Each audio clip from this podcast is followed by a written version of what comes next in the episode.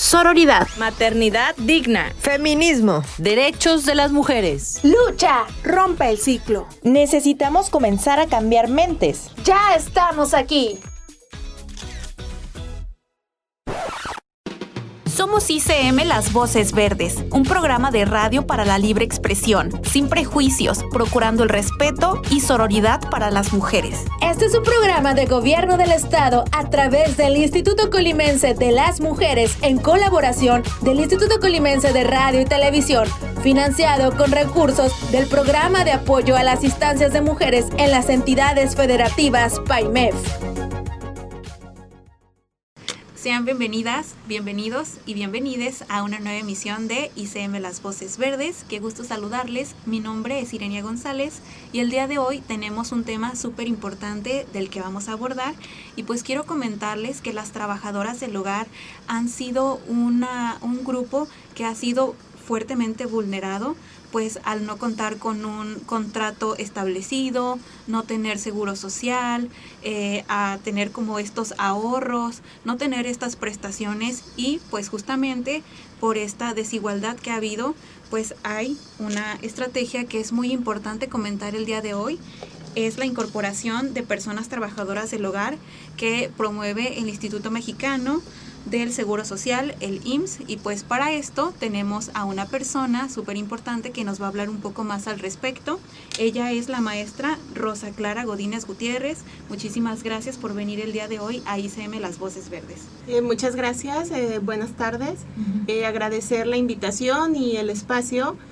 para poder compartir con todos nuestros derechohabientes toda esta información que es este, de interés eh, para todas aquellas personas trabajadoras del hogar y, ¿por qué no, de la derechohabiencia en general? Te agradezco mucho que estés el día de hoy aquí eh, compartiéndonos un poco al respecto pues, de esta información que es tan valiosa para todas y para todas las personas que nos estén escuchando. Pues me gustaría primero que nos comentes un poco sobre lo que establecen las leyes mexicanas respecto a registrar a las personas trabajadoras en el Seguro Social. Eh, sí, así es. las personas trabajadoras del hogar eh, pues primeramente el Instituto Mexicano del Seguro Social eh, buscando garantizar el acceso a la seguridad social de todas aquellas personas eh, trabajadoras del hogar a fin de que puedan tener igualdad de condiciones que el resto de las y los trabajadores. busca el que se realice la incorporación de las personas trabajadoras del hogar que ya se venía realizando de manera voluntaria a través de, una, de un programa piloto que se tenía pero en noviembre del 2022 ya se publicó en el Diario Oficial de la Federación un decreto en el que se hicieron reformas a la ley del Seguro Social respecto a las personas trabajadoras del hogar. De acuerdo. ¿Y actualmente cuántas personas están registradas en este pues régimen? En Colima eh, contamos con 699 trabajadoras, personas trabajadoras del hogar en todo lo que es el estado de Colima y a nivel nacional tenemos registradas 61.298 personas trabajadoras del hogar. Realmente todavía nos falta, nos falta mucho por, por lograr, este, pero estas son las que tenemos registradas al mes de agosto de este año. Pero pues está bastante bien esta acción que pues se implementa porque así hay una regulación pues más con la que pueden tener más certeza las mujeres y lo comentábamos en programas pasados eh, respecto a que en el, en el Infonavit pues también no tienen como que tanto acceso a poder acceder a un crédito de una casa o cosas así, pero ya teniendo pues esta estructura en la, en la que van a poder tener pues un contrato, pues va a ser un poco más fácil que puedan acceder a todas estas ventajas. Y pues bueno, eh, me gustaría que nos contaras sobre qué se requiere para realizar este registro. Eh, realmente, pues ahora sí que el IMSS va a la vanguardia, vamos modernizando muchas cosas. Eh, esta incorporación de las personas trabajadoras del hogar se realiza de manera digital. Eh, tenemos una página en la que se realiza el registro. Es www.ims.gov.mx diagonal personas trabajadoras hogar. Eh, asimismo, eh, se puede ingresar en lo que es la página del IMSS, que es un poquito más fácil, es www.ims.gov.mx y ahí se encuentra un acceso directo a personas trabajadoras del hogar. En este sitio podemos encontrar este, desde un video donde viene el paso a paso para realizar la incorporación y podemos encontrar varias secciones, dentro de ellas viene lo que son beneficios, una calculadora de cuotas, el contacto, este, una sección de preguntas frecuentes y el ingreso directo al trámite. Para realizarlo, este, vamos a necesitar este, de la persona empleadora o de lo que es el patrón. primeramente ingresamos con lo que es la CURP y el correo electrónico. Una vez que ingresamos nos pide datos de contacto, que sería el eh, número de teléfono y domicilio y correo electrónico. Y de la persona trabajadora del hogar vamos a necesitar su CURP, su número de seguridad social, el domicilio y opcional un correo electrónico. Asimismo nos va a pedir este los días que va a laborar con el empleador y el salario con el que se va a registrar. Una vez que realizamos el registro en esta página y verificamos que la información es, es correcta, nos va a arrojar dos formatos. Uno es la línea de captura, que es con la que se va a realizar el pago, y el otro que es el formato de la incorporación.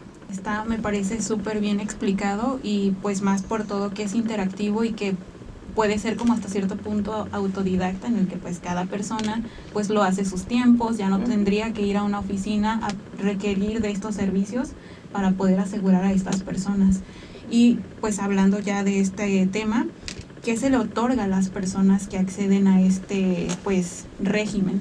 Eh, ya al ser una incorporación en lo que es el régimen obligatorio del Seguro Social, eh, pues tienen acceso al, tienen cobertura dentro de los cinco seguros eh, que se tienen, que es el seguro de enfermedades y maternidad, donde tienen lo que es atención médica, quirúrgica, farmacéutica, hospitalaria, este, eh, servicios de rehabilitación, medicina, tienen riesgos de trabajo para también entrar los pagos de incapacidades, este, cobertura, pues suele suceder que se presente algún accidente desarrollando las labores del hogar este, tenemos también lo que es el seguro de invalidez y vida, en caso de alguna enfermedad que les impida seguir trabajando este, o que suceda alguna defunción, pues también pues, entra aquí este, el, el, lo que es la vida.